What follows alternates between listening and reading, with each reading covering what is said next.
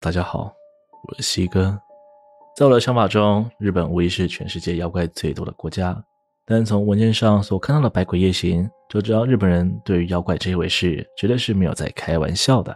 其实，在如今的电影与小说当中，也都掺杂许许多多与妖怪有关的题材。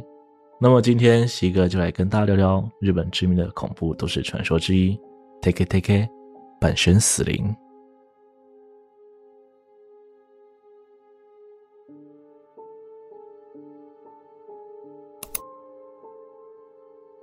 半身死灵的起源有许多说法，有人说是一名叫做岛里子的少女被美国大兵侮辱之后卧轨而死，并回魂报复；有人说是某位女性遭遇电车事故，努力呼救之后却无人问津，最终怀恨而死的冤魂。而我今天要说的版本是一个从北方传来的都市传说。这件事情发生在一个异常寒冷的冬天，在某个深夜里，一辆高速行驶的火车。在冰天雪地的原野上奔跑，这是今晚的最后一班列车。列车长打了个哈欠，想着晚点回家后要吃点什么。然而，此时的列车灯光照映着不远处的铁轨上，出现了一个不该出现的东西。一名女子站在铁轨上，直面着逐渐扩散、放大火车灯光，完全没有闪避的意图。列车长虽然已经紧急刹车，但火车并没能成功停下。最终将女子整个撞飞出去，火车依旧行驶了数十米才停下。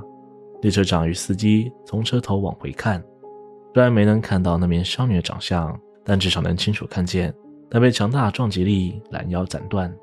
他们认为少女应该已经一命呜呼了，所以就没有前去查看。但发生了这样的事情，又不能置之不理。在讨论过后，决定由列车长留下，另一个人则步行走到下一个车站求助。司机离去之后，列车长一个人在火车内用炉火取暖，望着漫天风雪飘过，睡意逐渐来袭。然而事实上，此时的少女并未断气，由于天气过于寒冷，伤口没有多久便整个结冻，反倒让少女侥幸存活。但巨大的疼痛如电流一般侵袭全身，她拼尽全力呼喊求救，但巨大的暴风雪将她的声音整个盖过，没有任何人发现她的情况。包括打瞌睡的列车长，列车长没睡多久，突然被一阵啪嗒啪嗒的声音吵醒，而且声音越靠越近。他疑惑地看向窗外，世界中除了茫茫白雪之外，什么也没有，但声音却始终没有停下。列车长此时脸色铁青，一个劲地握紧护身符，祈求声音赶紧停下。可惜此时的啪嗒啪嗒声，似乎从刚才司机下车时。忘记关上了隔壁车厢车门，爬上来了。一小时后，司机终于带着警察回来了，但他们却不见列车长踪影。在列车旁，只有女子下半身残骸。于是他们找了将近三十分钟，直到司机无意间抬头一望，不禁吓傻了。原来列车长爬上了一旁的电线杆，整个人冻死在上头，而在他的背后则挂着那名女子的上半身尸体。以上这段故事就是半身死灵的起源传说，而之所以被称为 Teke Teke，是因为这名少女在死后变成了著名的半身死灵妖怪。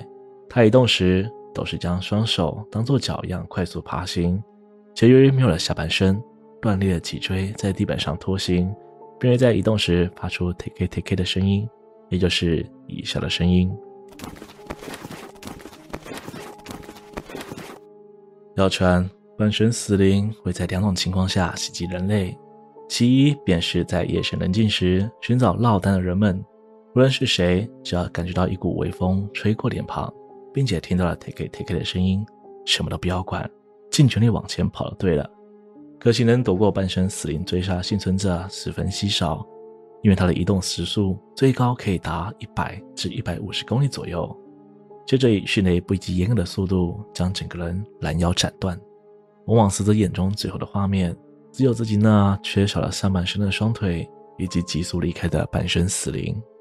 当然，遇上这样凶恶的妖怪，并不是完全没有办法逃离。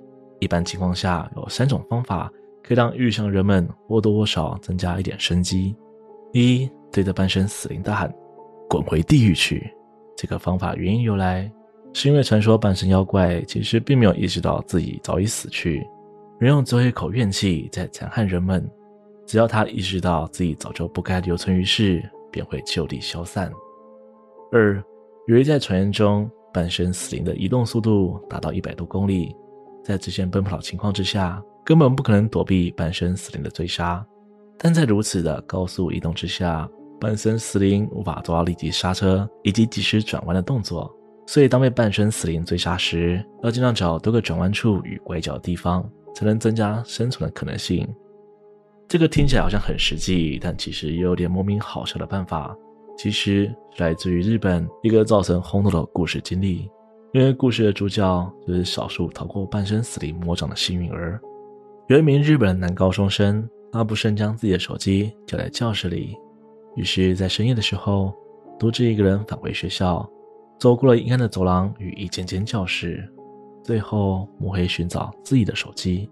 很快的，他在座位的抽屉里找到手机，确认无误之后，本想赶紧离开学校，却在走廊的窗户上看见一名女学生坐在窗台上。由于光线不足，他只能看见女学生胸口以上，其余部位都被隐没在黑暗当中。这名男高中生愣了一下，他完全不记得这张脸，因为那是一张好看美丽的脸庞。如果是同校学生，他不可能会完全没有印象。所以男高中生心想，也许是最近转过来的转学生。可就在他愣神之际，那名女学生看着他，露出一个极其诡异的笑容，接着就跳下窗台。之所以用跳下来来形容，是因为这名女学生原来没有脚。男高中生立刻意识到，他这是遇上了半身死灵，颜面手快地向后奔跑，完全不敢再多看一眼。可随着越来越近的 “take it take it” 声音，吓得他几乎发疯。可唯一能做的事情，就是不停地向前奔跑。这时候，一个偶然的奇迹发生：男高中生在视线边缘看见了楼梯，于是乎勾住扶手，做出几种样的动作，飞奔下楼。而半身死灵就这样错过了。无论是无法刹车，或是有其他原因。总之，一个跑直线，一个转了弯，这名男高中生就这样幸存活了下来。而当这个故事流传开来后，对付半身死灵的方法又多了一种。三，有传言说，半身死灵不知道或是无法接受自己没有腿的情况，于是他的视线始终都会保持平视，因此在有可能的前提下，躲到半身死灵的视线下方，就可以躲避对方的追杀。因为只要视线往下移，他就会因为看见自己空荡荡的下半身而立刻崩溃消散。这就是目前下来比较广为流传的半身死灵应对办法。而在网络上还有流传另一种办法，传说中在某些情况下，半身死灵会先问你以下几个问题：把你的脚给我吧，我的脚在哪？你要脚吗？这件事你听谁说的？而与上方问题相对应的解答是。我现在在用，在多神高速公路上，我现在很需要鹿岛小姐，但实际上这个说法并不正确。在日本有另一个叫做反死魔灵子的妖怪，由于她也是下半身受伤，遇到惨事而跳轨自杀女性，因此也有人认为她与半身死灵是同个人物，但他们俩有很大差异。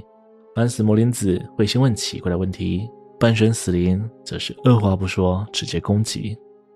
对了，还有个事情我忘记说了，记得西哥我一开始所说，半身死灵的攻击对象只会有两种，却指出了其中一个情况吗？